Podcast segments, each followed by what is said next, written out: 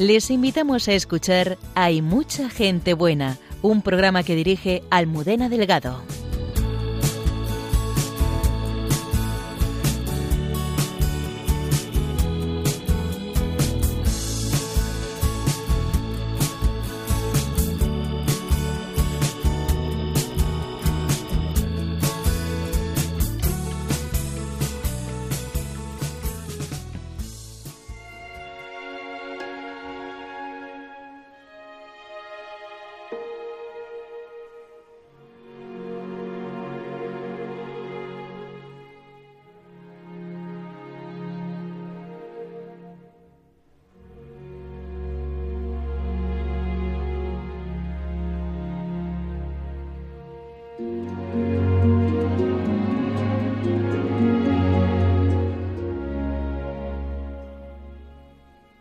Las imágenes que cada día nos llegan desde Ucrania nos rompen el corazón. Sin embargo, en medio de la barbarie y el sufrimiento, encontramos el testimonio de los que solo buscan sembrar el amor y la paz, como el padre Yusef, carmelita descalzo, que esta noche es entrevistado por su superior general, el padre Miguel Márquez. Él nos mostrará cómo esta guerra es mucho más que un enfrentamiento entre naciones. También el Padre Miguel nos ayudará a ver esta realidad terrible desde los ojos de los humildes y sencillos en su sección Dios nos hace guiños. El día 12 de marzo celebraremos los 400 años de la canonización de algunos de los santos españoles que impulsaron la Reforma católica en el siglo XVI. Santa Teresa de Jesús, San Ignacio de Loyola y San Francisco Javier, que fueron proclamados santos junto a San Isidro Labrador y San Felipe Neri. El consultor de la Congregación para la Causa de los Santos, el padre Alberto Rollo, nos ayuda a celebrar esta efeméride. Por las calles de muchas de las ciudades españolas, jóvenes y adultos salen a rezar en las cercanías de los lugares donde se practican abortos, sabiendo que en la batalla por la vida la victoria es de quien reza hablamos con una de las coordinadoras de 40 días por la vida, Rebeca de Miguel. El miércoles pasado recibíamos la ceniza. Con nuestra arqueóloga y biblista Cayetana Jairi Johnson ahondamos en la raíz de este gesto en el pueblo judío.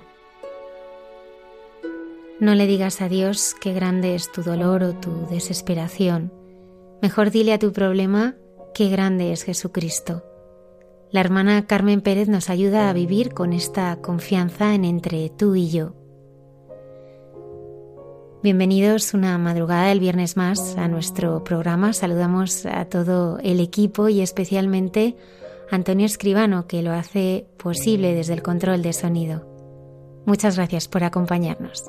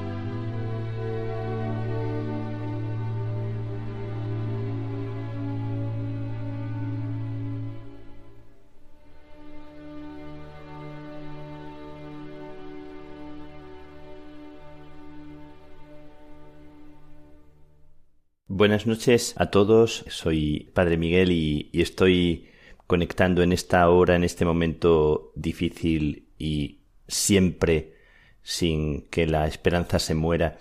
Estamos conectando con, con la guerra que es una realidad que nos envuelve a todos y que nos tiene a todos horrorizados y, y quiero presentaros a mi hermano Yusef que está en el Carmelo de Ucrania junto a otros hermanos, en torno a once carmelitas descalzos que siguen allí y algunas carmelitas descalzas que siguen allí también. Otras han conseguido huir y ponerse a salvo en dirección a Polonia. Yusef, que está allá y que está haciendo de interlocutor para contarnos cómo están, para decirnos la situación, para hacernos sentir un poco la, la, la, guerra también nosotros, porque nos está afectando a todos y que, y que nos tiene a todos también muy, muy, muy sensibles, aunque nada que ver con lo que ellos están viviendo, con la incertidumbre de, de lo que puede suceder de manera inminente en cualquier instante en un tiempo de guerra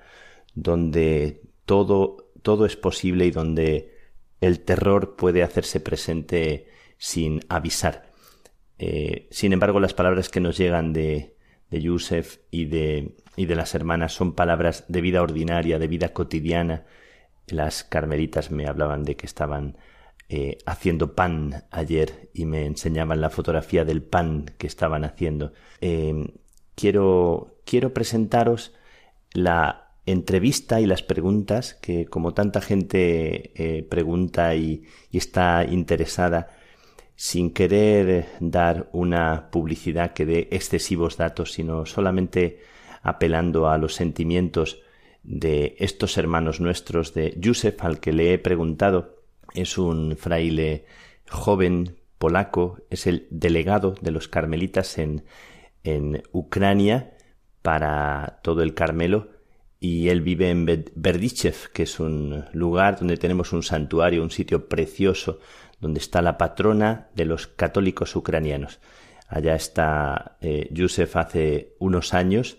Yo estuve allí con él hace unos cinco años celebrando la fiesta de la Virgen del Carmen que reúne a unas 25.000 personas. Ahora le he hecho unas preguntas y para no alargarme yo, porque lo que interesa es eh, escucharle a él, quiero hacer presente las, las preguntas que, que le he formulado eh, y le dejo a él que os cuente, que os diga, que sea su voz la que narre el vibrar de ese momento tan particular allí. Yusef, eh, con, con, la emoción de estos momentos quiero preguntarte y quiero que, que la gente sepa un poco de lo que vosotros estáis viviendo. Quiero preguntarte, en primer lugar, para que la gente esté informada, para que todos sepan eh, cuál es nuestra presencia, la presencia del Carmelo en la tierra de Ucrania háblanos un poco de dónde estamos los carmelitas y las carmelitas en Ucrania. Querido Padre Miguel, queridos hermanos y hermanas, saludos de Kiev. Carmelo Descalzo está presente en eh, tierra ucraniana desde el siglo XVII. Tenía una pausa eh, por comunismo, pero hemos vuelto en 1991. Hemos empezado eh, trabajar aquí eh, construir monasterios eh, y renovar monasterios destruidos. Tenemos dos casas de las hermanas en Kiev y Kharkiv, son dos las más grandes ciudades en Ucrania. Vive en dos comunidades 18 hermanas. frailes en Ucrania en este momento vive 13, 9 padres y dos eh, hermanos en la formación. Eh, los frailes tienen tres casas, oficialmente dos, pero una casa es, eh, una, comunidad tiene dos casas. Tenemos casa y parroquia en Kiev, tenemos casa y parroquia y santuario nacional en Berdichiv y tenemos una pequeña nueva pequeña casa de oración en Gvozdava cerca de Zhytomyr. Quiero también que me cuentes em, en este momento cuál es la situación eh, en, este, en este momento, en este momento que te estoy preguntando, ¿verdad? Porque las noticias cambian en cada momento y cada día. Eh, dinos eh, en qué momento ahora estáis, estáis y cuál es la situación? En este momento, en Ucrania, las hermanas solamente están en la comunidad de Kiev, las cuatro hermanas que se han quedado. Eh, las, la comunidad de Kharkiv ya ha salido en este difícil momento. En este momento ya están en Eslovaquia eh, muy seguros en uno de nuestros monasterios. Un padre, yo, Padre Joseph, estoy con las hermanas carmelitas en Kiev. Eh, estamos muy bien, ¿no? Estamos muy bien, estamos orando. Estamos en esta parte de la, de la ciudad donde no se, no se siente así de cerca el bombardeo. Eh, cada día, cada noche estamos oyendo el bombardeo, pero no, no, no, no, no de cerca. Otro padre, Padre Marco, está en la, nuestra comunidad, nuestra parroquia en Kiev, cerca de nosotros, es 15 minutos en coche. También él está muy bien, eh, ahora está solito porque la gente no puede eh, participar en la Eucaristía.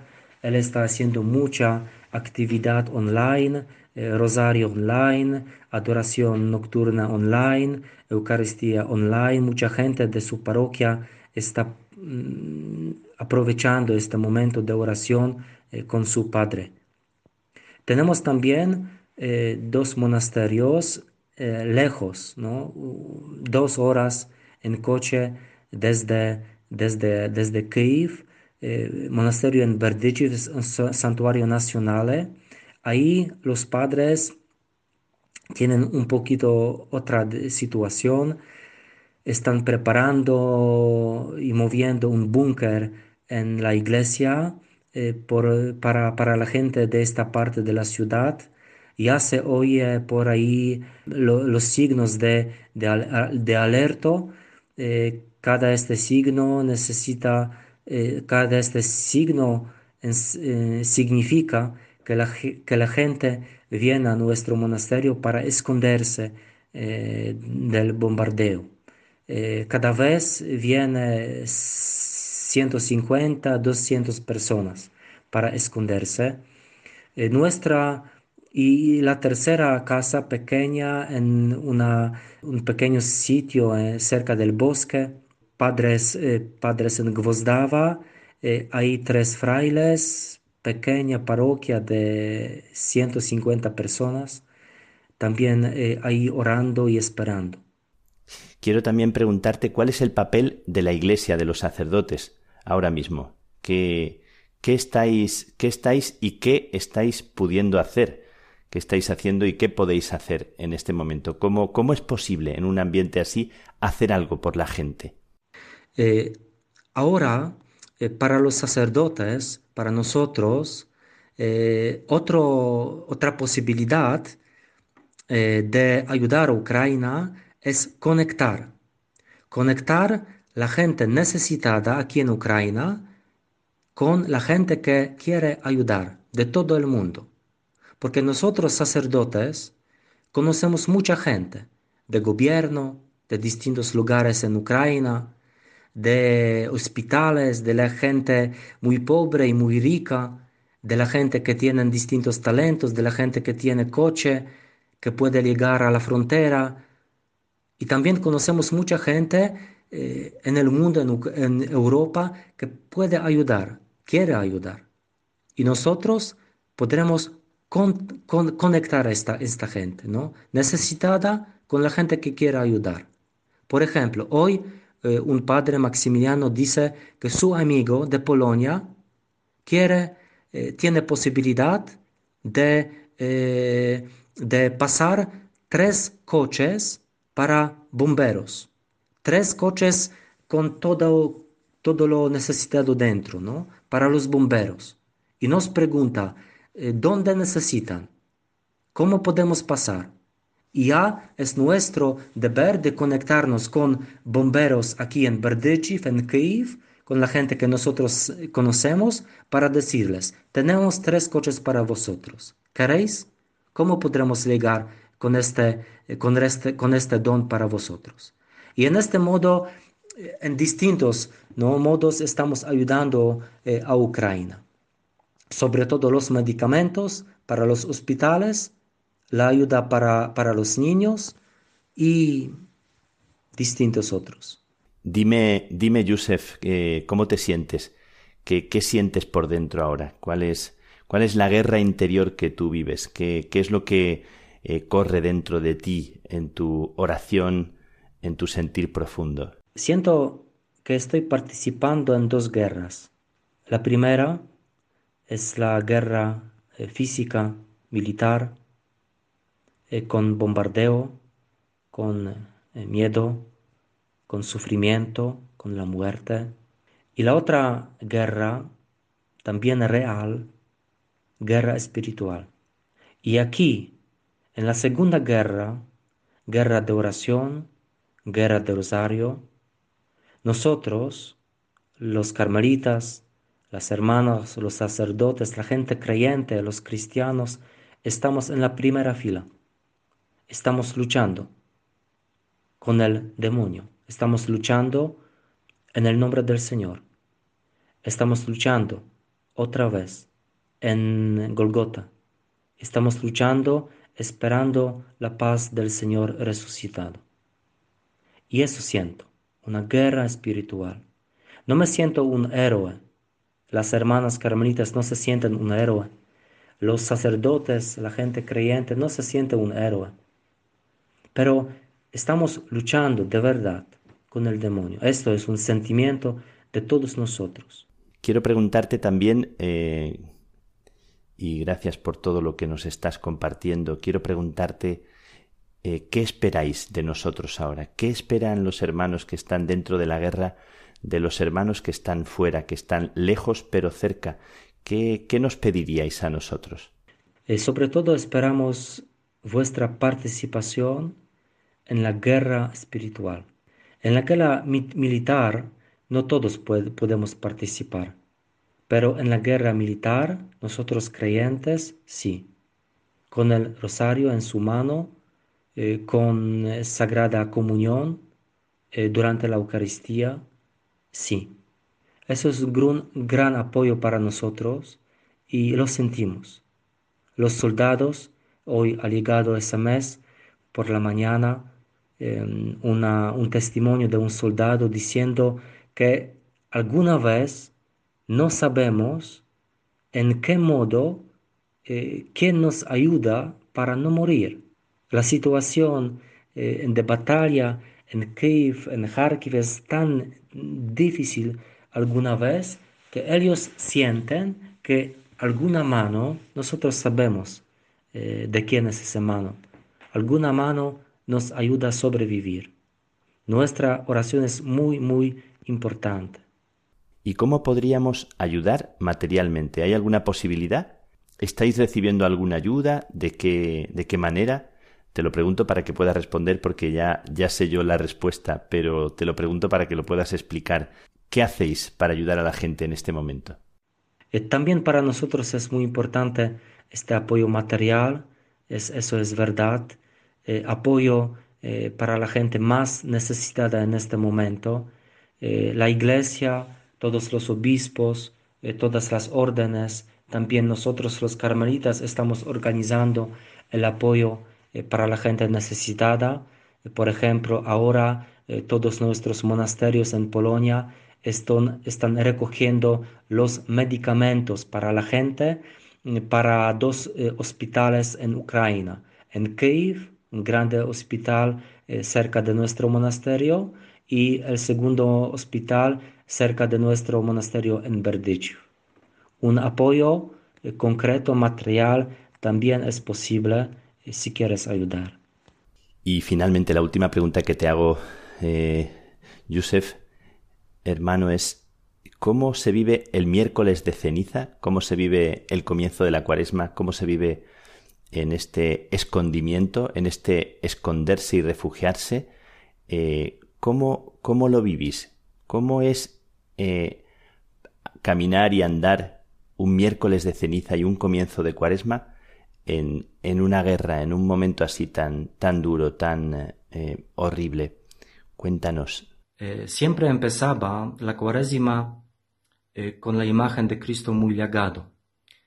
Pero en este año, en el corazón de la guerra en Ucrania, estoy empezando la cuaresima con la imagen de Cristo de los lindos ojos de nuestra Santa Madre. ¿Por qué? Hoy por la mañana ha llegado la noticia sobre la tragedia en Zhytomyr. Zhytomyr es una ciudad muy cerca de Gvozdava, de una de nuestras casas de los frailes, 20 kilómetros. Tragedia en Zhytomyr, muchas casas destruidas, casas de la gente. Eh, han escrito que han muerto dos personas, eh, 17 heridos, eh, 12 sobrevividos, entre ellos seis niños. Eh, ¿Cómo es posible eh, sobrevivir este bombardeo? Estás mirando a las fotos eh, de estas casas y estás pensando, ¿cómo es posible sobrevivir? La respuesta es así, han sobrevivido porque se han escondido en el sótano de sus casas. Han tenido, han tenido tiempo para esconderse en el sótano, un sitio muy seguro para sobrevivir. Y hoy el Evangelio habla sobre este escondido, pienso, un escondido eh, también muy importante en nuestra vida cristiana, en nuestras oraciones, en nuestro ayuno, en nuestras prácticas cristianas, esconderse, huir de lo peligro, de la gente, de los sentimientos, de nuestra soberbia, del mundo que alguna vez puede destruir nuestras familias, nuestra fe, nuestro amor al Señor. Eh, tenemos que escondirse, escondido. Y pienso que Cristo nos enseña que esconderse para Él no es solamente huir de la gente, de lo peligro, pero también estar delante de los ojos del Señor, del Padre. Él está mirando, dice el Señor. Él está mirando en lo escondido. Y sobre esta imagen hemos hablado hoy por la mañana con las hermanas. Cristo de los lindos ojos está mirando a nosotros. Eso es el sitio más seguro para nosotros, el sitio más seguro para pasar por esta guerra, por esta cuaresima. Muchas gracias de corazón, Yusef, mi hermano, por por lo que estás compartiendo con nosotros, por tomarte el tiempo, por no darte descanso, aunque te pido que puedas descansar y que puedas reposar, porque eh, hacen falta las fuerzas para sostener a otros y también para dejarte sostener tú. Eh, te mando un abrazo muy grande y una bendición para ti y ya lo sabes, lo sabéis, transmíteselo a las hermanas que estamos todos ahí con, con vosotros y que todos somos Ucrania estos días y que todos somos uno en la oración que nos hace fuertes un abrazo muy, muy fuerte y, seguimos aquí, muy, muy en conexión y en comunión en, el, en la oración y, y en, eh, en, la súplica a Dios para que ojalá que cambie el curso de la guerra y, y algo haga que se, que se quiebren las armas y, y que el curso tome otro rumbo diferente que tenga que ver con, con la paz. Un abrazo enorme, Yusef. Gracias. Un saludo cordial de Ucrania todos estamos a salvo con Dios.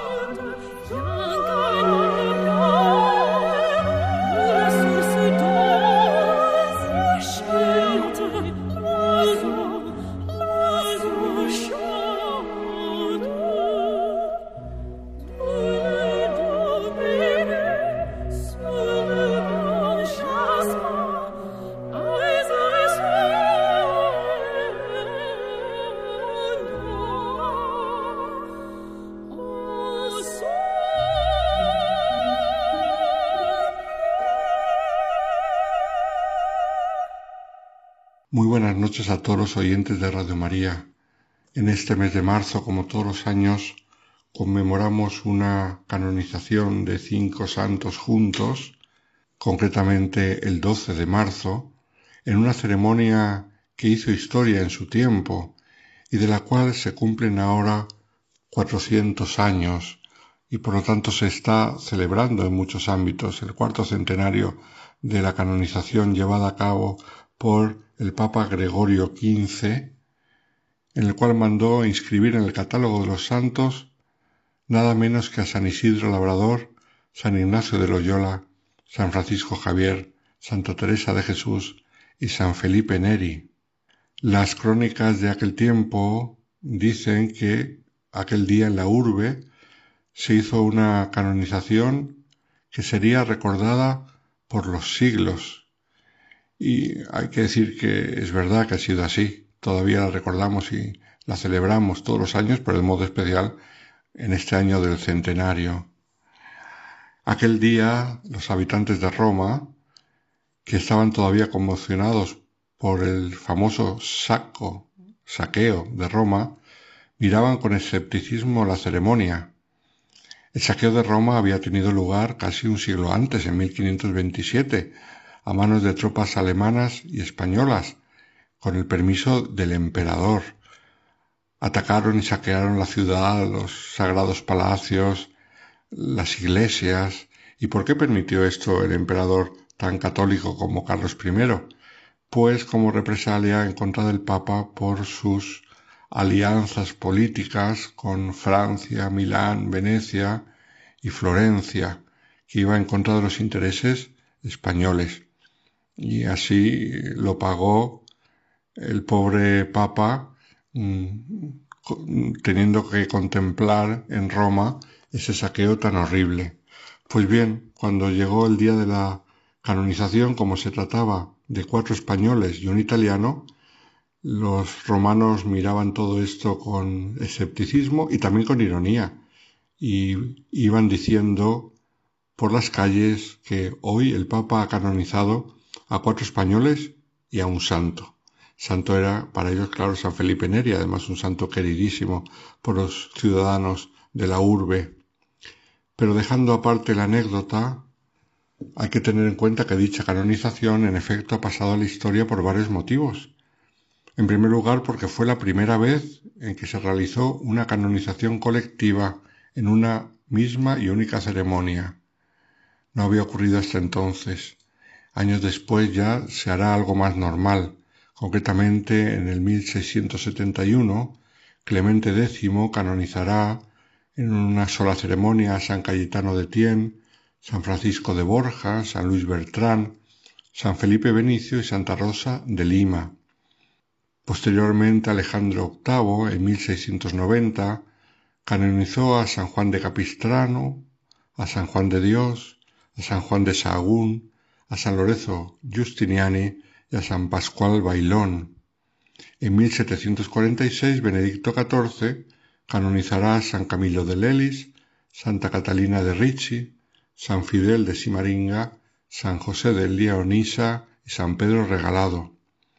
Habrá que esperar hasta Clemente XIII, en 1767, para ver cómo un papa ampliaba el número de los canonizados. Concretamente, en aquel día fueron canonizados seis nuevos santos. San Jerónimo Emiliani, Santa Juana Francisca de Chantal, San Juan de Ketty, nuestro compatriota San José de Calasanz, San José de Cupertino y San Serafín de Montegranaro.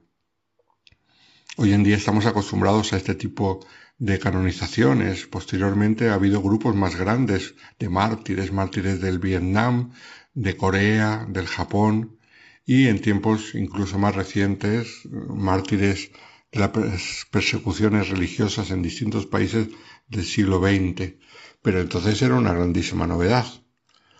Otro motivo de la grandeza de esta canonización es que ya se percibía lo que pasaría mm, con el tiempo, y es que los santos canonizados llegarían a ser muy importantes en la historia de la Iglesia.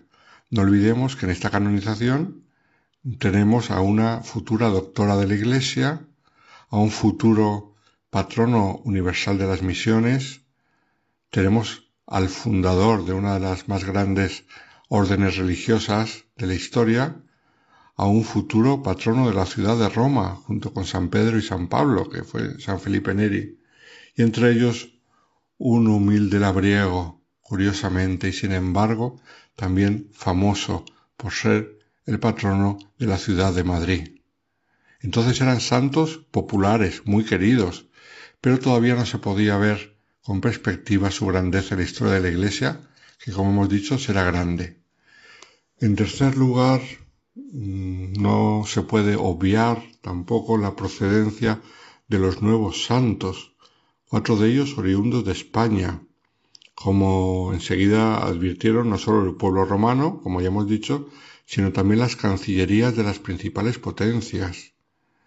El poeta Lope de Vega, nuestro poeta, sacerdote, madrileño, describía así a este grupo. Un labrador para humildes, un humilde para sabios, un sabio para gentiles y una mujer fuerte para la flaqueza de las que en tantas provincias aflige el miedo. Así describía a los nuevos santos españoles. ¿Y por qué era una novedad? Pues porque contra lo que se podría pensar, la presencia de santos españoles en el calendario romano hasta entonces era muy exigua.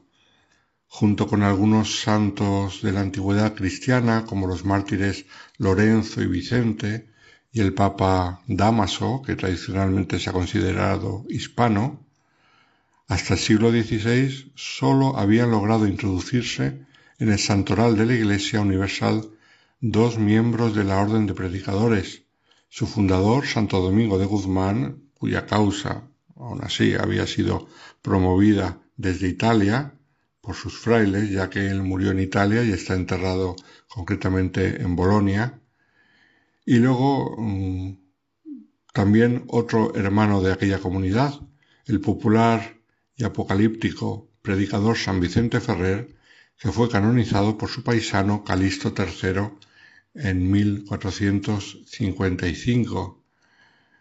Pero no había muchos más.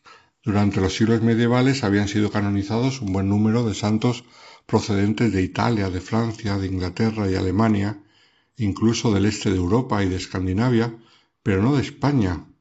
quizá por los siete siglos de conquista musulmana que hizo que la Iglesia en España estuviese bastante colapsada y que no hubiese el florecer espiritual y también teológico de otros países europeos.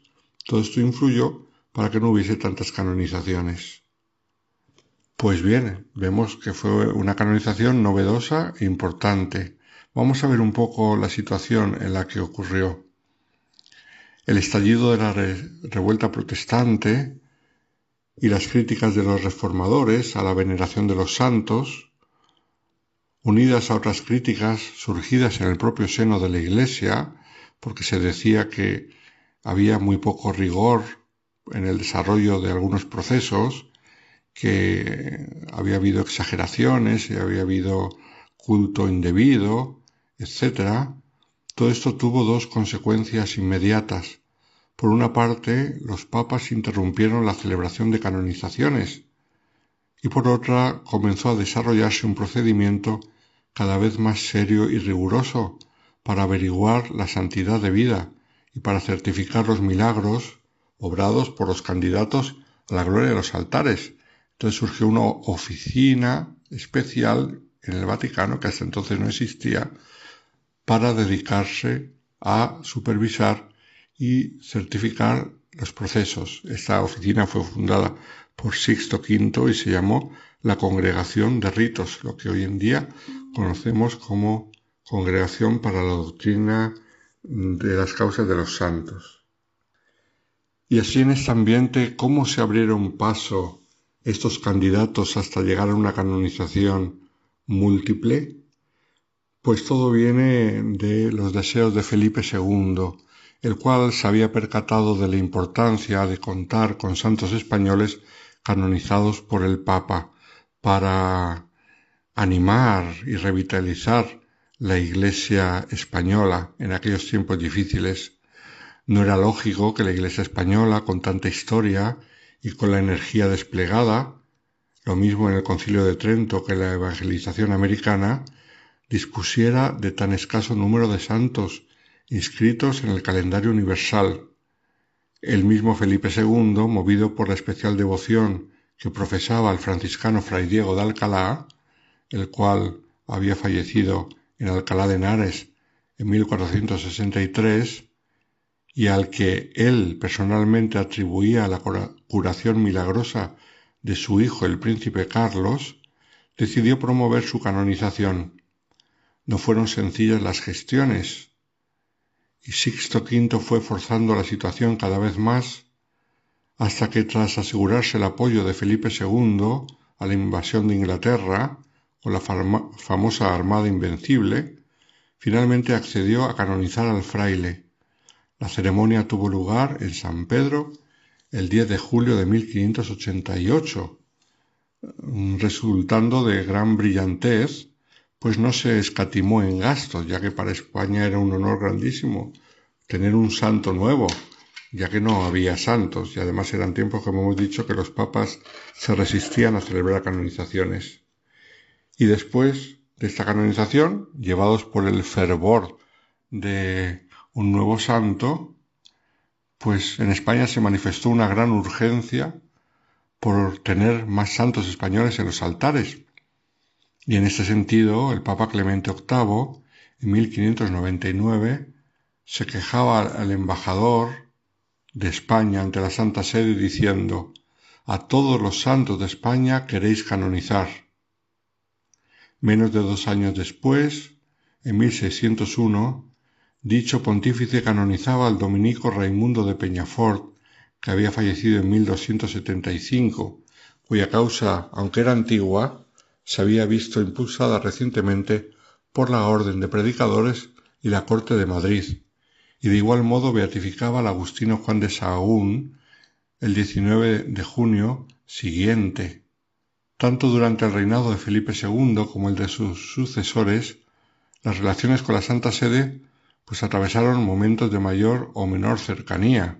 No olvidemos que con el padre de Felipe II había ocurrido el saqueo de Roma y después pues algunos pontífices sintonizaron mejor que otros con los monarcas de la causa de Austria y con los intereses políticos de la corona española.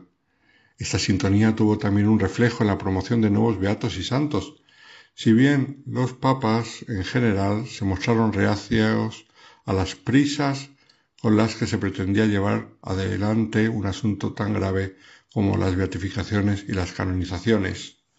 Uno de los papas más cercanos a los intereses hispanos fue el Papa Pablo V, bajo cuyo pontificado, que duró hasta el año 1621, prosperaron mucho las causas de santidad españolas.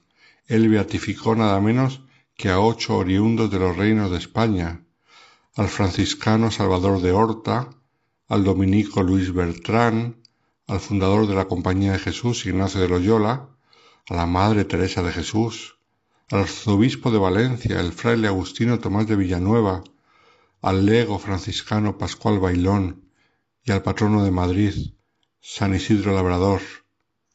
Por último, al misionero jesuita Francisco Javier. Por su parte, Felipe Neri, iniciador de la Congregación del Oratorio, había sido beatificado también por el mismo Papa en 1615. De los trece beatos reconocidos durante el pontificado de Paulo V, ocho eran españoles. Frente a este abultado número de beatificaciones, sin embargo, sólo efectuó dos canonizaciones, la de Santa Francisca Romana y la de San Carlos Borromeo, quien por cierto también había sido súbdito del rey de España, como hacía constar oportunamente Felipe III. Inmediatamente después de la beatificación de los bienaventurados, Ignacio de Loyola, Teresa de Jesús, Felipe Neri, Isidro, Isidro Labrador y Francisco Javier, los actores de las diferentes causas, comenzaron a preparar sus respectivas canonizaciones, que todos pretendían que fueran inmediatas. En el fondo no se trataba de otra cosa que de volver a presentar los procesos realizados para la beatificación con el fin de que fueran de nuevo examinados. Ya la cosa era muy sencilla, pero las prisas en general no gustaban a los papas. Hemos dicho que Paulo V vivió hasta 1621. Un año después, con el nuevo Papa Gregorio XV, tenemos la canonización que estamos conmemorando este año. Pero fijaos qué curioso, porque en la génesis de esta nueva canonización hay unos datos que nos ayudan a ver cómo trabaja la Iglesia cómo trabaja ah, las cosas de Dios. De todas estas causas, había una que interesaba de modo especial a la corona española, curiosamente la más humilde, la de San Isidro Labrador. Su caso era verdaderamente singular, puesto que había recibido culto desde antiguo como santo, aunque sin el reconocimiento de Roma.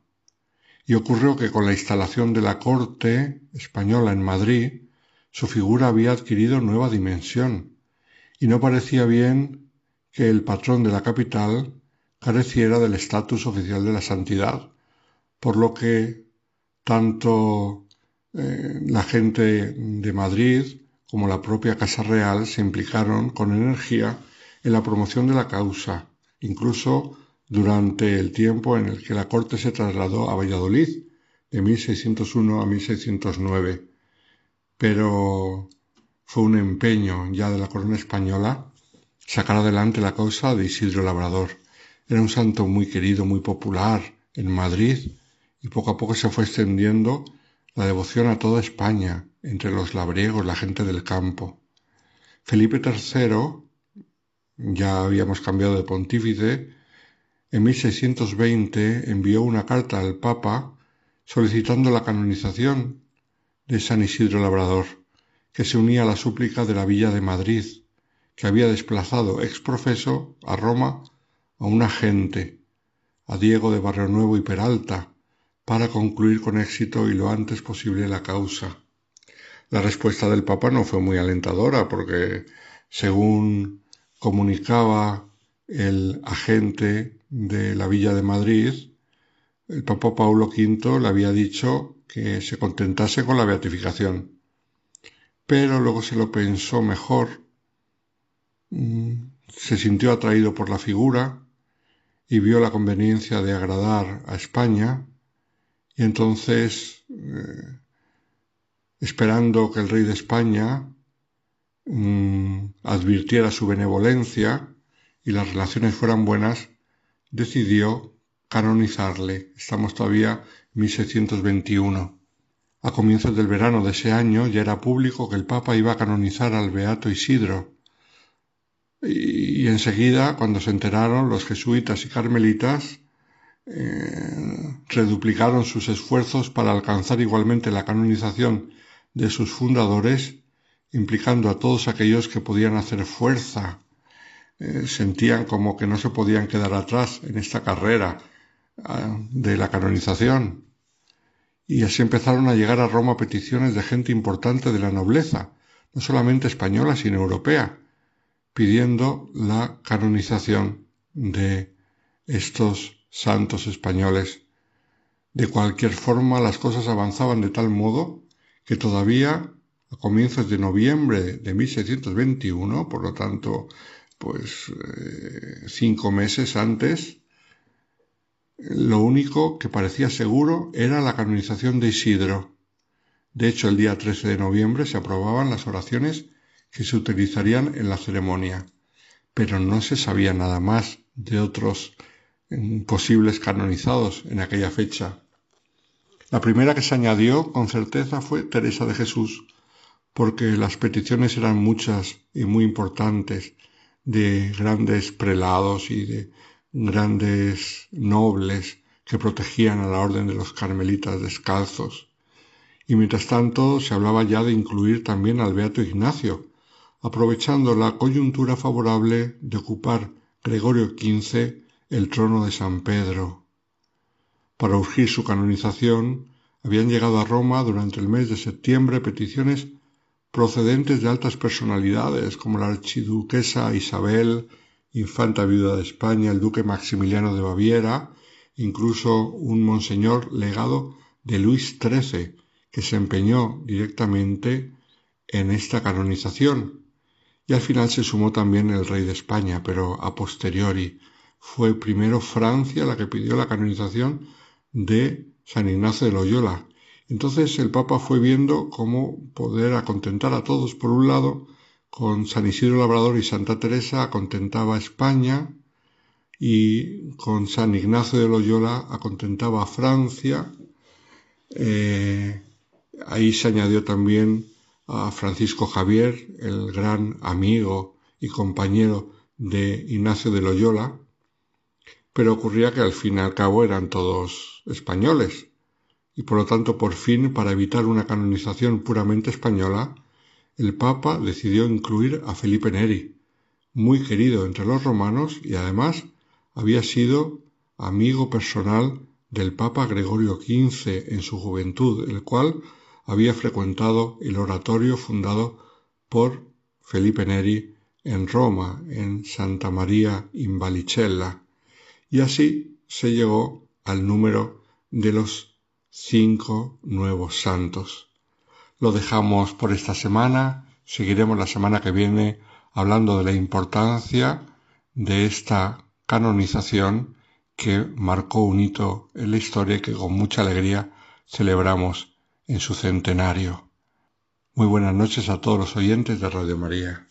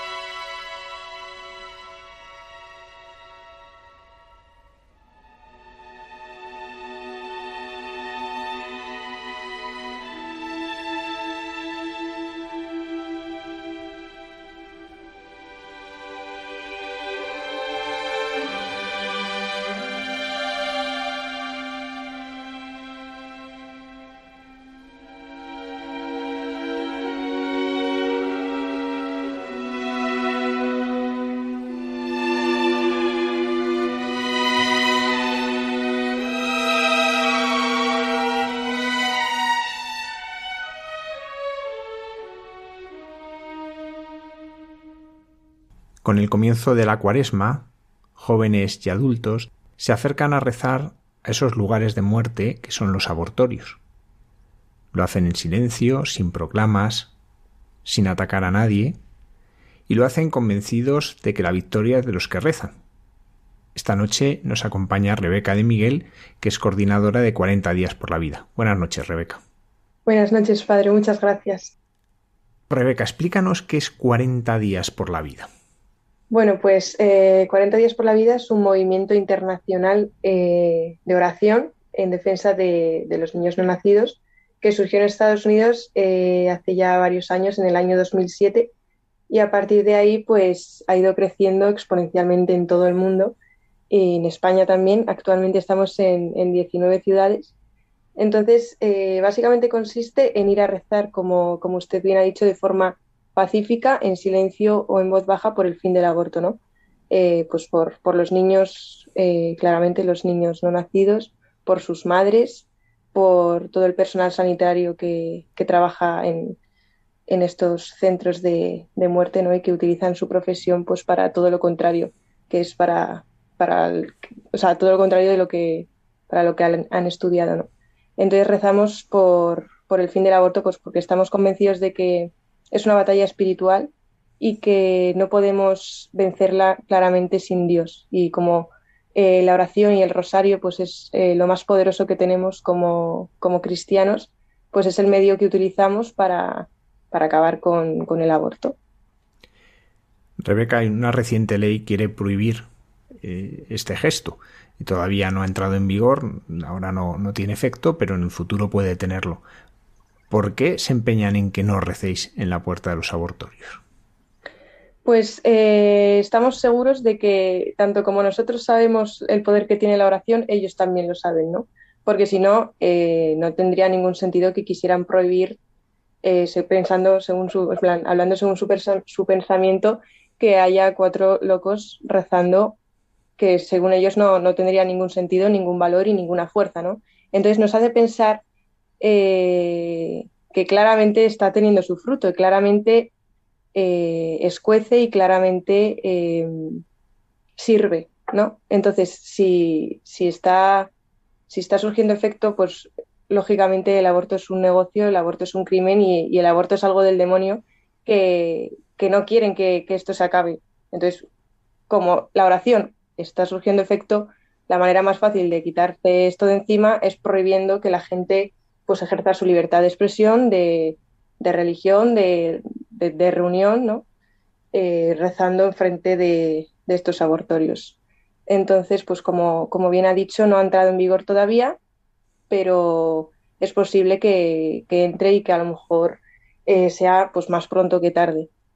El mensaje que, nosotros queremos dar y, que estamos convencidos de ello es que no tenemos que tener miedo porque eh, ellos intentan vender como que estamos acosando y es tan sencillo como ir a ver lo que estamos haciendo y no van a encontrar nada más que un grupo de personas rezando en silencio o de forma en voz baja eh, sin hacer nada más. No nos acercamos a las mujeres. De hecho, para, participar tienen que apuntarse en, nuestra web 40 días por la vida.online y firmar una declaración de paz en la que se comprometen a que no hablamos con las mujeres, no, por supuesto, no entramos en el, en el ni, ni, hacemos nada contra los trabajadores ni contra la gente que pase por la calle y que nos pueda increpar y que de hecho hay gente que lo hace. Entonces, eh, vamos a seguir yendo a rezar porque no, no es acosar y ellos lo quieren vender como que rezar es acosar. Entonces, como he dicho, es tan sencillo como ir a verlo con tus propios ojos eh, lo, que estamos haciendo. No tenemos miedo porque Dios puede más que cualquier político, cualquier ley, cualquier, cualquier cosa. Dios es el rey del universo, ¿no? Entonces estamos con Él, estamos haciendo esto con Él, para Él y por Él, ¿no? Entonces, pues no tenemos miedo, no hay mejor abogado que, que el Señor y que, y que la Virgen María, ¿no? la, reina de todo esto y la, capitana de, este proyecto y de todo lo que hacemos. Ciertamente el fruto de esta oración normalmente no es visible. También es verdad que en Estados Unidos hay estudios que hablan que donde se ha llevado a cabo esta iniciativa en esos abortorios ha disminuido en muchos casos hasta la mitad el número de abortos que hacen Pero más allá de eso, tú como coordinadora y en estos años que llevas participando en esta iniciativa, ¿qué frutos has visto en tu vida que está dejando esta, este 40 días por la vida? Bueno, pues para mí la verdad es que eh, cuando empecé fue súper providencial, fue un regalo de Dios increíble, una manera, ¿no? una, una caricia de, que te hace el Señor para, pues para acercarte más a Él, ¿no? Y además eh, enfocar tu vida como católico en algo concreto yo creo que, que, ayuda un montón en tu relación con Dios, en tu relación con los demás para servir, para servir, ¿no? Para intentar ser Cristo en este mundo. Entonces, pues para mí es un regalo eh, hacer lo que hago con, todas las personas con, las que lo hago. Y luego también es verdad que Dios te regala poder ver eh, frutos eh, de la oración patentes, ¿no? Hay rescates, hemos tenido la campaña pasada que hicimos en septiembre, hicimos en toda España nueve rescates que, hemos podido ver y estar con las mujeres y acompañarlas después en, en su embarazo, ¿no? Entonces, eh, simplemente rezando, ellas pasan, nos ven, el Señor toca su corazón y pues bendito sea Dios, ¿no? Entonces, aunque seguramente, y sí, la mayoría de los frutos no los, no los estemos viendo todavía, el Señor sí que te, te va regalando pues Mm, pequeños detalles para, pues, para seguir ahí, ¿no? Al pie, al pie de la batalla, pues más que nunca. Rebeca de Miguel, coordinadora de 40 días por la vida, muchísimas gracias por acompañarnos esta noche y por toda la labor que estáis haciendo. Muchísimas gracias a usted.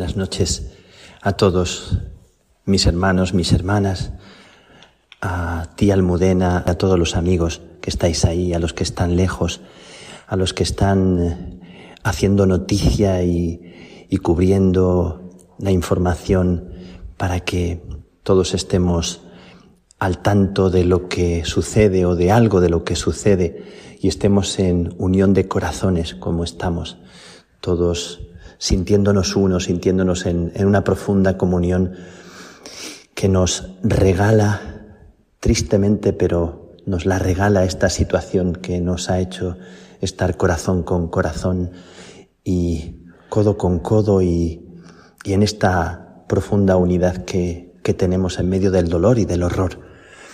Quiero, quiero dirigir unas palabras a, a un señor, a un tal Putin, quiero empezar así mi programa de hoy, si me lo permitís.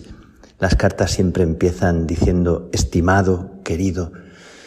Yo quisiera empezar mi carta diciendo desestimado, señor Putin, tristemente recordado, señor Putin.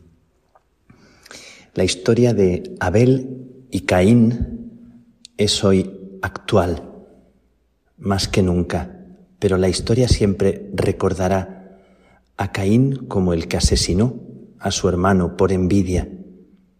Triste recuerdo. La historia de David y Goliat pareciera un cuento para niños que se repite en el corazón de Dios como victoria de los humildes. Goliat murió a manos de un niño y la historia recordará a David como el que no le tuvo miedo al gigante porque estaba revestido de la certeza de la fuerza de Dios en su corazón. recordamos a los niños inocentes, a los cuales un niño puso en el corazón de Dios. Recordamos que allí estaba Herodes, que era el que tembló ante la amenaza de un pequeño al que no conocía. Y se repite la historia, la historia de cómo los pequeños que confían y que son cuidados vencen a los Herodes de turno. Es la historia de un hombre que no venció, aunque arrancó la vida de unos pequeños. La historia recordará a ese niño como el Salvador.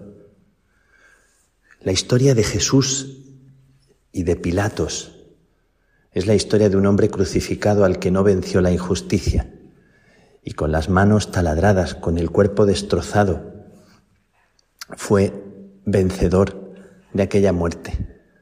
Señor Putin, tristemente famoso, el más nombrado estos días, el más odiado del mundo, cuando terminen los días de tu corta vida y hayas comido las migajas de tu ambición ciega y cruel, en la casa de la vida tus padres no estarán orgullosos de ti, tus hijos no brincarán al pensar en los hijos cuyas vidas arrancaste. La historia no enaltece a los genocidas, no lleva flores a los asesinos, no aplaude a los que traicionan la alegría de la gente sencilla. Nosotros no somos Abel, no somos David, no somos los niños inocentes, ni somos Jesús en la cruz. O, corrijo, tal vez sí lo somos, con todo el pueblo de Ucrania, que es Abel, que es David, que es el niño inocente y que es Jesús en la cruz estos días. La historia sí recuerda aquellos cuyas vidas fueron arrancadas. Al final, y ahora nosotros cantamos un canto con María y decimos en el corazón, Tú no vencerás. Tuya no es la victoria. Tú no te saldrás con la tuya. Te lo prometo. Al final la victoria será la alegría de los que amaron y lucharon sin rendirse por poner en pie la vida de otro. Los que cuidaron y abrigaron en los infiernos de la historia el miedo de otros y los arroparon con cariño. La alegría de la mano tendida y de la oración compartida. Es un regalo de tanta belleza que tú nunca probarás. Algún día conocerás la verdad que ahora se te niega, y entonces la voz y el dolor de los humildes te juzgará para hacerte conocer aquello más valioso que no supiste disfrutar y que intentaste matar sin conseguirlo. Tú no vencerás, te lo prometo, porque la victoria es de los humildes, aunque sean aplastados por cañones, por misiles, por armas nucleares. Pero tú no sabes que el arma nuclear más potente es el amor de los humildes, es la perseverancia de los pacientes, es la fe y la confianza de los pequeños, porque Dios está con ellos recito la oración que mi amiga ha compuesto como María, su Magnificat. Y os invito a que el Magnificat no se apague en vuestro corazón a pesar del miedo. Dice mi amiga, ven a nosotros, aliento de vida. Pasa de fibra en fibra e ilumina nuestras neuronas con amor. Mueve nuestros músculos en caricias transforma los instintos en compasión, oportunidad en esperanza, racionalidad en afecto, distancia en ternura, diversidad en la curiosidad y oposición en comprensión, vacilación en cercanía, odio en euforia, miedo en amor.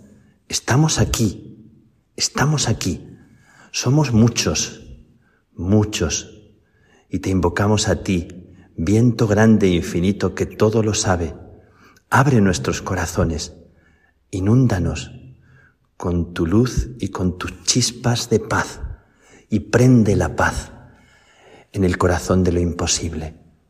Danos la certeza y la fuerza de los que confían, porque tuya es la victoria, oh Espíritu de la vida.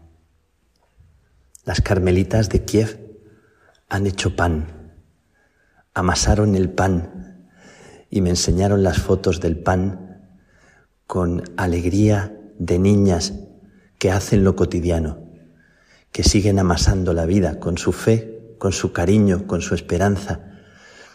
Mis hermanas de Kiev, mis hijas de Kiev y mis hijos de Ucrania siguen amasando el pan para dar de comer a otros. Y esa alegría es una alegría que no tiene precio en medio del dolor. Amasaron el pan y me enseñaron una foto con el perro, acariciando el perro que guarda y custodia su vida frente a tanta sin razón y a tantos cañones de muerte. Mis hermanas de Kiev, en medio de aquella vorágine y de esta guerra absurda y terrible, han hecho pan para darnos de comer a todos, y con su oración y con su testimonio humilde sostienen nuestra vida, y nosotros sostenemos la suya. Por todos ellos, por todo el pueblo de Ucrania, nosotros también queremos seguir amasando el pan de la alegría, haciéndolo cotidiano, lo humilde, sosteniendo la vida de los que tenemos al lado. No os canséis de amasar el pan para la esperanza de otros. Os lo pido, os lo suplico en este día, a ti que me escuchas, aunque tu fe sea pequeña. Las carmelitas de Kharkiv que están a salvo han dicho que su esperanza no decae por los que quedan allí. Y me han dicho esta mañana también las hermanas, el Señor nos ha dado un día más. El corazón de la iglesia late sigue latiendo. Esta mañana al amanecer me ha llegado esta palabra y les he respondido. Y todos nosotros seguimos batiendo nuestros corazones por vosotras, por vosotros y con vosotros, con todo el pueblo de Ucrania y con toda la gente que sufre en cualquier rincón del mundo. Gracias porque no dejáis que vuestro corazón deje de batir con esperanza. Seguid cantando el Magnificat y seguid amasando el pan de la vida y de la esperanza, unidos más que nunca. Que Dios os bendiga.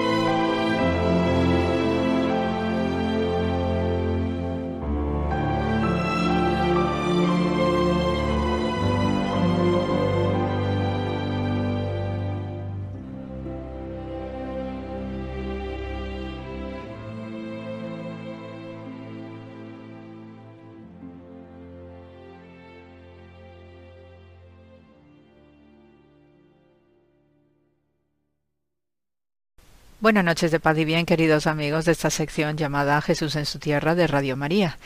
Eh, esta semana empezamos con una celebración muy especial eh, para nosotros los cristianos como es el inicio de la cuaresma y el inicio de esta cuaresma la marca la fiesta del miércoles de ceniza.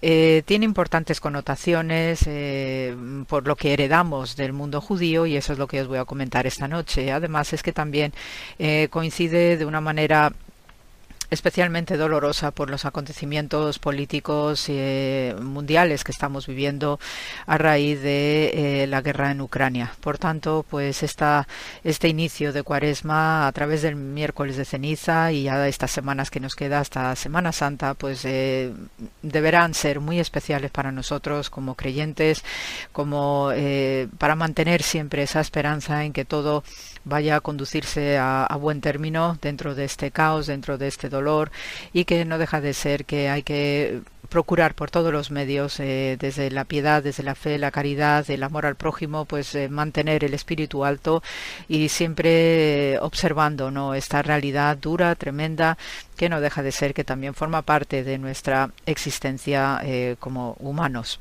Eh, desde el lado judío, el, motivo de las cenizas, del polvo también, son dos conceptos que están estrechamente relacionados, pues lo conocemos con el término Efer. Y eh, con la palabra Efer, pues siempre hay una asociación eh, de conceptos y de simbolismo que están relacionados con el duelo, con el luto, y también es un importante símbolo de eh, purificación, puesto que de alguna manera nos recuerda que también somos eh, cosas o, tenemos situaciones insignificantes, tanto en nuestra persona como a través de nuestras acciones. Eh, hay continuas, digamos, referencias ¿no? acerca del concepto del polvo, empezando por el libro del Génesis, ¿no? a través de la creación y otros elementos más. También lo tenemos en Isaías, lo tenemos en Job, y eh, el tema de la ceniza pues está estrechamente ligado también con eh, elementos de purificación muy potentes como es el fuego y el agua. Entonces todos estos elementos formaban parte del discurso propiamente sacerdotal y en este sentido hay ciertas eh, actitudes y comportamientos y sobre todo actuaciones rituales ejercidas por los sacerdotes y también nosotros como individuos que, seguía, que se seguían el pasado que conecta pues con una antiquísima costumbre eh, relacionada con el polvo y la ceniza que a, a, lo largo del Oriente Próximo antiguo pues nos está chivando ¿no? de estos contenidos tan especiales. De hecho, pues eh, se suele utilizar la expresión en hebreo afar be efer, ¿no? de una manera enfática para eh, destacar este aspecto ¿no? de la, del polvo y la ceniza, no solamente como humanos, sino también en la realidad que nos eh, rodea.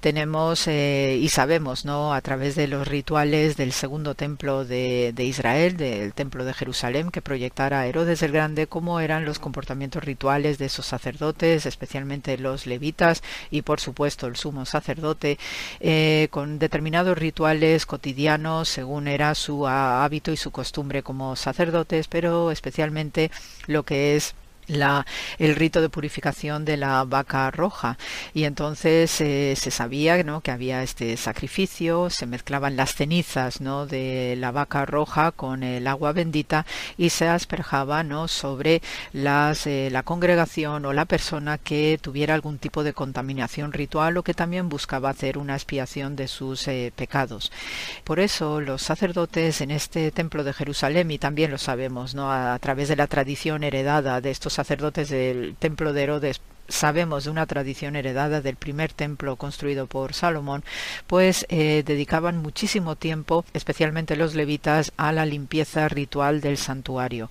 Era muy importante, ¿no? Puesto que obviamente hay ofrendas cotidianas, no solamente las ofrendas cruentas, sino también ofrendas de incienso, ofrendas de alimentos, etcétera, y por tanto, pues todas estas ofrendas que pasaban por el fuego purificador, pues debían eh, dejar las cenizas correspondientes. Y por eso estas cenizas pues debían ser limpiadas escrupulosamente del santuario puesto que no dejaban de ser no ese elemento de purificación que lo que hace es quemar no al extremo de la desaparición total aquello que representa la ofrenda que uno ha ofrecido en el templo.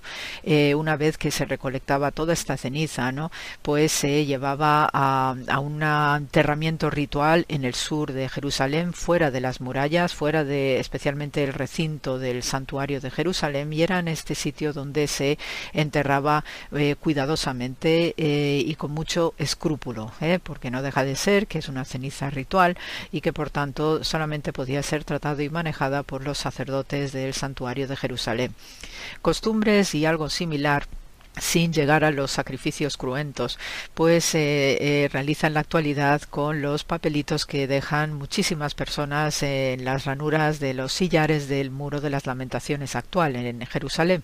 Entonces, cuando llega el año nuevo hebreo, pues lo que se hace es recolectar todos estos papelitos que tienen múltiples peticiones, ruegos, plegarias, agradecimientos también, ¿no? por las bondades recibidas desde lo alto y entonces ahí pues viene el rabino jefe se encarga de recolectar todos estos papelitos y los lleva y los entierra también al muro, eh, digo, perdón, al Monte de los Olivos, que eh, tiene también una relevancia eh, muy especial desde el punto de vista ritual y de lo que representa desde el punto de vista de la expiación.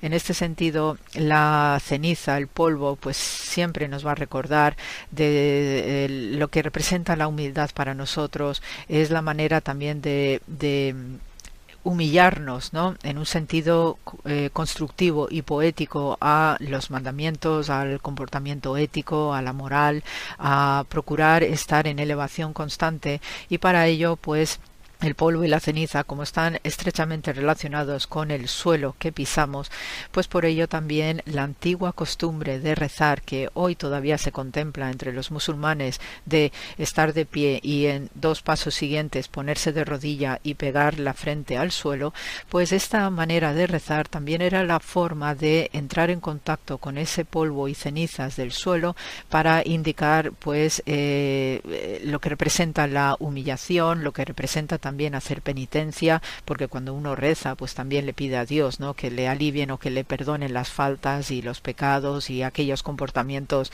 pues que no son los adecuados si somos hijos de Dios.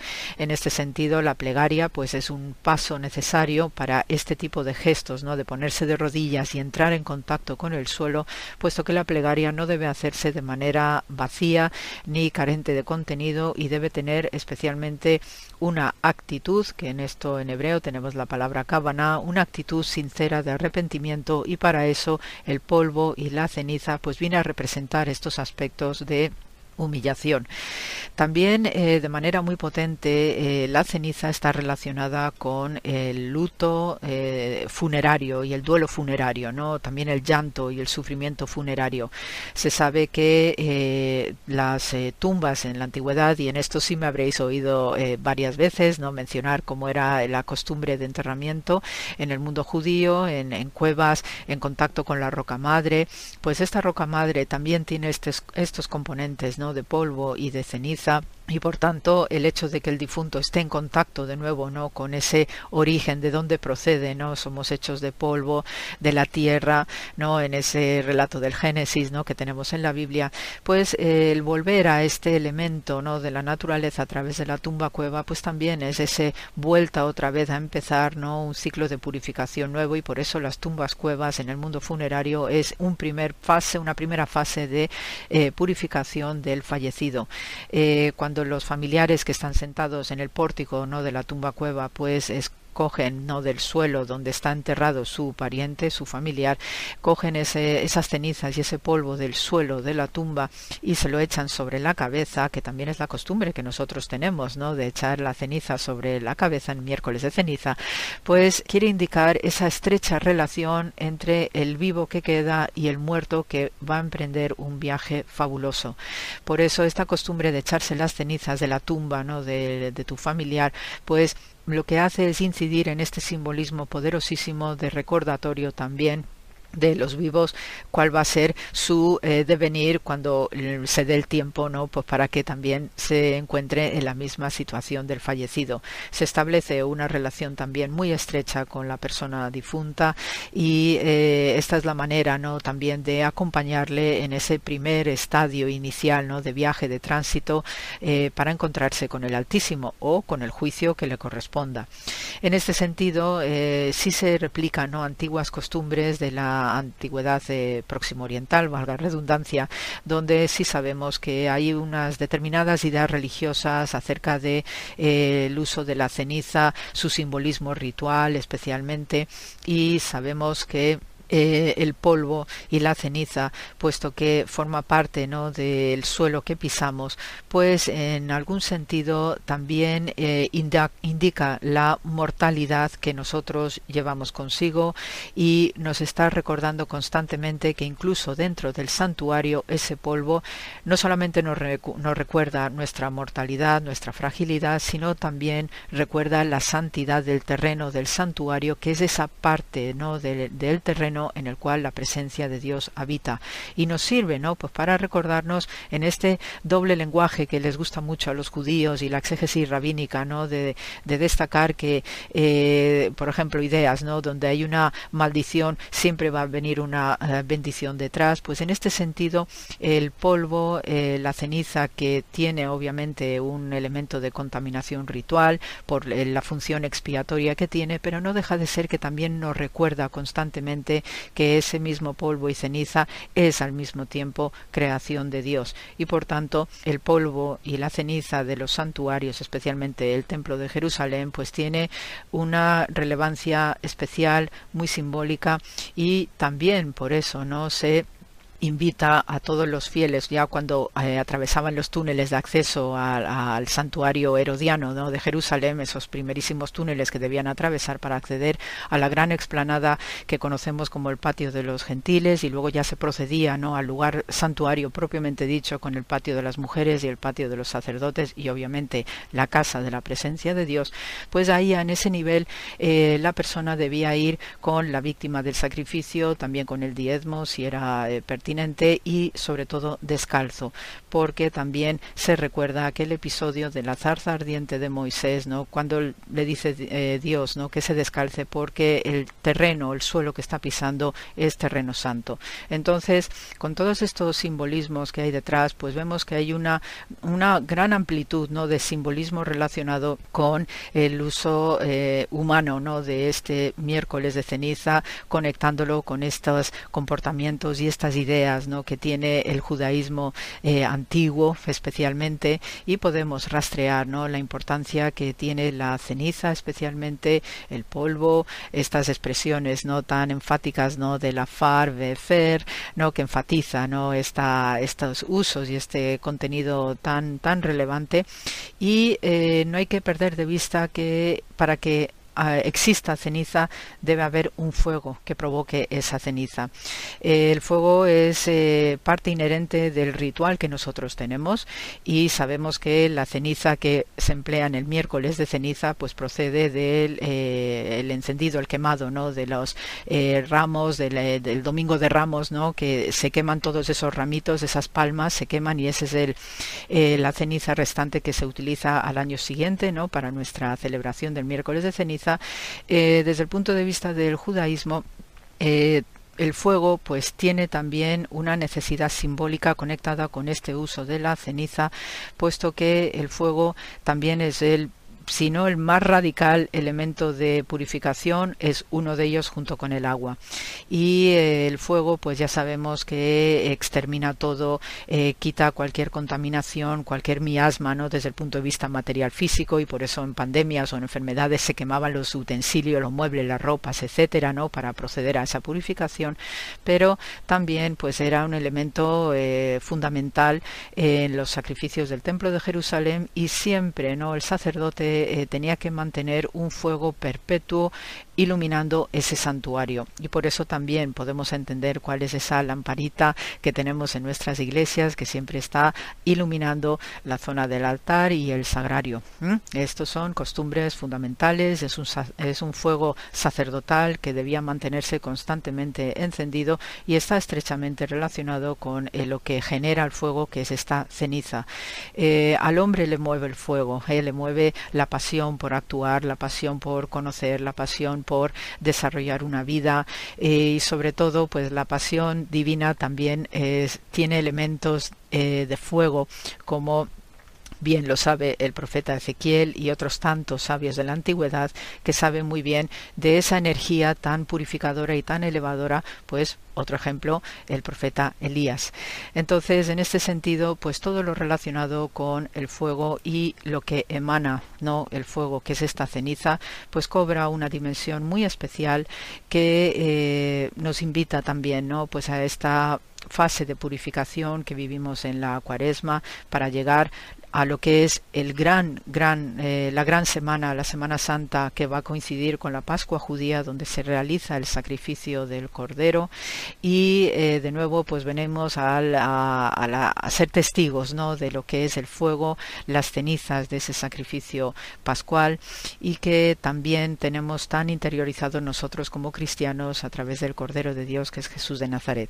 Así que con el corazón no muy muy centrados en lo que representan estas fechas, este momento cuaresmal, nuestra nuestro miércoles de ceniza que hemos tenido esta semana y sobre todo eh, robando a Dios no por la situación que están viviendo los ucranianos, donde allí os puedo decir y en eso ya os dedicaré un próximo programa, pues eh, cuestiones históricas de Ucrania también relacionadas con el judaísmo y el cristianismo viejo, pues ahora mismo todas las comunidades religiosas en las iglesitas de estilo bizantino, ¿no? que tienen los cristianos orientales de Ucrania, especialmente en Kiev, pues ahí están rezando conjuntamente los cristianos, los judíos y también los musulmanes están trabajando pues para que eh, para defender su tierra y para que todo vuelva a una situación digamos de convivencia como era la que tenían. Así que con muchísimo amor, con muchísimo deseo de una cuaresma eh, serena, centrada y siempre con estas claves de purificación detrás también que siempre nos viene bien, ¿no? Hacer esta reflexión acerca de nosotros mismos. Pues eh, gracias por la escucha y hasta la semana que viene.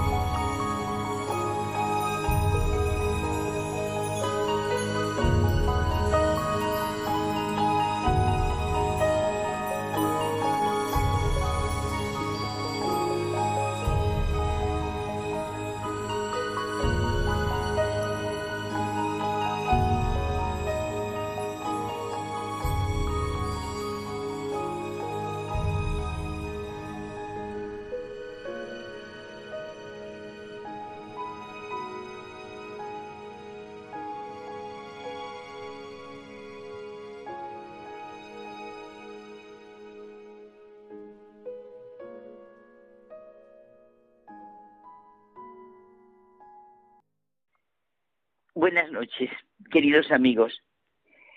Estamos, aquí José Manuel y yo, en ese entre tú y yo, ese diálogo íntimo que tenemos, que hoy nos vamos a centrar por lo importante que es el renacer que ahora, ahora, pero eso lo podemos sentir cada uno en cada momento, cada día, nos pide Jesucristo. Precisamente ahora, con todo lo que estamos viviendo a nivel mundial y a nivel personal. Recordamos el diálogo de Jesús con Nicodemo. Rabí, sabemos que has venido de parte de Dios como maestro, porque nadie puede hacer los signos que tú haces si Dios no está con él. Jesús le contestó, en verdad, en verdad te digo, el que no nazca de nuevo no puede entrar en el reino de Dios. O sea, nacer de lo alto, nacer del Espíritu. Es el salto que debe dar la confesión de Nicodemo y él no sabe cómo hacerlo, porque el Espíritu es imprevisible. La definición del Espíritu que Jesús da aquí es importantísima. El viento sopla donde quiere y oye su rumor, pero no sabes de dónde viene ni a dónde va. Así es todo el que nace del Espíritu, es decir, libre. Una persona que se deja llevar de una parte a otra por el Espíritu Santo. Esta es la libertad del Espíritu. Y quien quiera que haga esto es una persona dócil. Y aquí estamos hablando de la docilidad al Espíritu que comenta el Papa Francisco. Y es que creer en Jesucristo es dejar que el Espíritu entre en nuestro interior y nos lleve. Nacer de nuevo es dejar que el Espíritu entre en nosotros y que sea el Espíritu quien nos guíe. Con esta libertad del Espíritu que nunca sabremos dónde acabaremos, y esa es nuestra confianza en Dios y en su providencia divina, que quiere, esto es muy importante, lo mejor para nosotros. Y debemos estar convencidos de que Él cree en nosotros más de lo que nosotros creemos en nosotros mismos. Es precioso y vital lo que acabas de decir. Él cree en nosotros más que nosotros creemos en nosotros mismos. Claro, el cumplimiento de la promesa de Dios en Jesucristo cambia nuestra vida, como dijo Jesús a Nicodemo. Si fuéramos honrados en nuestra forma de pensar, razonar, sentir, podríamos ver la profunda transformación que ha supuesto en la historia, en personas concretas, en hechos, ese renacer que nos pide Jesucristo. El creyente es el que sabe, por las palabras y el ser mismo de Jesucristo, lo que es Dios para el hombre. Eso es ser realmente creyente. La fe, la esperanza, el amor a Jesucristo, y en Jesucristo cambia la vida. Mira, me acuerdo de un libro que yo leía mucho hace mucho tiempo, y era muy joven, Cartas de Nicodemo, de Doranchiski, es fenomenal a través de unas cartas que Nicodemo envía a un amigo llamado Justo, presenta a Jesucristo, el Evangelio de Jesús. Y claro, así se ve el contraste con la psicología del hombre moderno, si lo leyéramos así, los problemas morales, la esperanza y expectativas, la fragilidad, las actitudes ante el dolor y el sufrimiento. Y es esto que tú y hemos comentado alguna vez. No le digas a Dios cuán grande es tu problema, dile a tu problema qué grande es Dios. Esta es ciertamente una imagen de lo más práctica. Y este es el verdadero renacer. Lo que todos debemos saber es que en la vida no hay un problema que no tenga salida. Quizá nuestra angustia es tan grande que no somos capaces de verlo.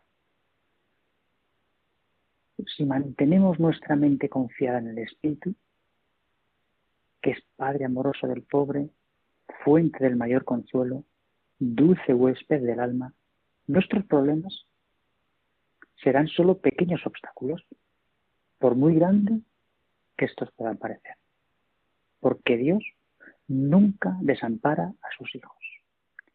Estás hablando como una persona que también te lo he comentado, que nos hablaba con toda confianza de su problema, tanto físico como psíquico, no es para decir.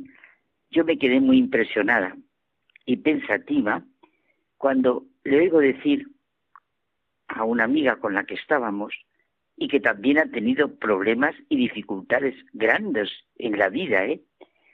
Esta expresión, no le digas a Dios cuán grande es tu dolor, tu desesperación.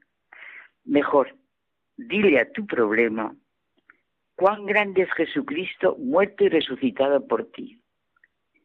Dile a tu problema, dile a tu situación, que tu historia es la historia de una promesa, que tu historia es la historia de tu salvación, que tú tienes que ayudar con tu dolor a la historia de los que te rodeamos. Bueno, puede suponerte, José Manuel, que a raíz de esta afirmación la conversación cambió de rumbo. Como la conocemos, sabemos que precisamente, porque eso lo comunica ella, esa es su gran experiencia. Y hemos comprendido que esa ha sido ya su experiencia desde hace bastantes años. Se nos iluminó el corazón. De pronto la miramos con complicidad y sí, sí, entendimos muchas cosas. Era esa manera de sentir, era esa certeza lo que la llevaba a actuar como actuaba, lo que según ella le había hecho renacer. Eso es lo que tú has vivido y vives, ¿verdad? Le comentamos inmediatamente. Sonrió y nos dijo, sí, sí, esa es mi fórmula, que ya no es secreta y también el centro de mi oración. Pues esa era su fórmula. Bueno, sigue siendo, ¿eh? Decir a sus problemas, a sus situaciones, cuán grande es Jesucristo muerto y resucitado para redimir al ser humano, a cada uno en concreto. Y es que, Carmen, este es el gran problema que nos aqueja, la falta de fe y de confianza. en realidad, en nuestra vida, parecemos más marxistas que otra cosa, poniendo en la base de todo la economía y además una economía egoísta. O simplemente parecemos ateos, pero tenemos que ser y parecer cristianos y tener, por tanto, fe y confianza, que van unidos ambas cosas. De la mano. Mira, me viene a la mente la idea de Marx. El humanismo es la negación de Dios y la total afirmación del hombre. Ya. No existe el gran problema del mal llamado humanismo moderno, como lo podemos sentir en estos momentos, Dios mío. La total afirmación de un hombre sin rumbo, sin una clave de bóveda, sin destino, sin vocación, sin capacidad de sacrificio, sin amor, sin respeto, y la negación de Dios. Bueno, y algunos será la ignorancia de Dios o el prescindir del hecho del Dios que se encarna, entrega su vida por el hombre y nos enseña el camino, la verdad y la vida para nuestro eterno destino. Qué distinta sería nuestra situación hoy en el mundo si esto fuera real. La fórmula de mi amigo, de mi amiga, no. No le digas a Dios cuán grande es tu problema. Mejor dile a tu problema, cuán grande es Dios, que así nos ha amado hasta el extremo. No se turbe vuestro corazón, creed en Dios y creed también en mí. Como el Padre me ha amado, Dios mío, Dios mío, así os he amado yo. Permaneced en mi amor. Esto escuchamos decir a Jesús de Nazaret en sus palabras de despedida a los discípulos. Y nuestro sentido de la vida Carmen, está en el encuentro. Porque somos constitutivamente seres solidarios, seres en relación unos con otros. Y como espíritu estamos abiertos a Dios. Él da una respuesta a nuestros problemas y a todo una significación y un sentido. Claro, es falso lo que dice Marx, porque es un hecho que solo en Jesucristo los hombres nos encontramos, nos reconocemos y nos dejamos inundar de su espíritu. El amor y la amistad solo se anudan verdaderamente en Él, que en la última cena tú y yo recordamos tantísimas veces, nos dijo, os llamo amigos, el amor de Dios agranda el corazón del hombre y le abre capacidades infinitas. Este amor no suprime ninguna relación humana auténtica, todo lo contrario, le confiere fidelidad y mayor riqueza e intensidad. Fíjate cómo se propone, por ejemplo, en el matrimonio cristiano o, en la consagración de una persona al Señor. Podemos recordar la pregunta frecuente de Jesucristo por la fe de quienes se le acercaban. Pregunta que viene de la misma regla. Todo es posible para el que cree.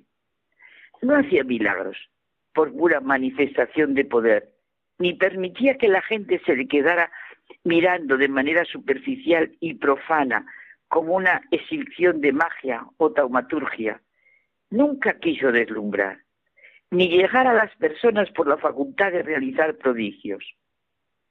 Nicodemo, un notable entre los judíos, le buscó y le profesó su fe en sus signos y misión divina.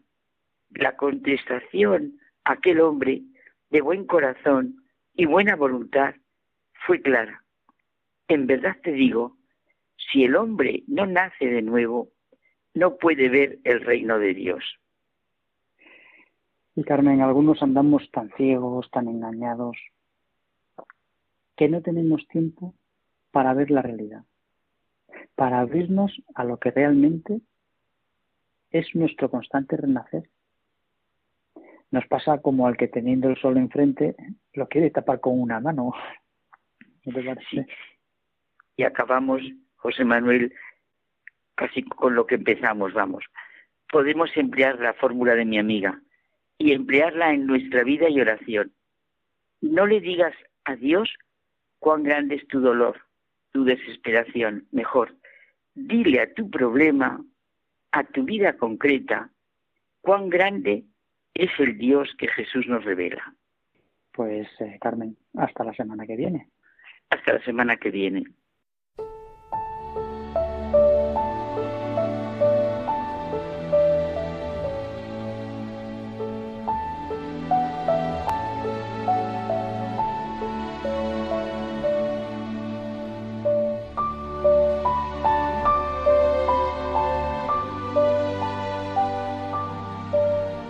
Nos despedimos hasta el próximo programa deseándoos una santa cuaresma.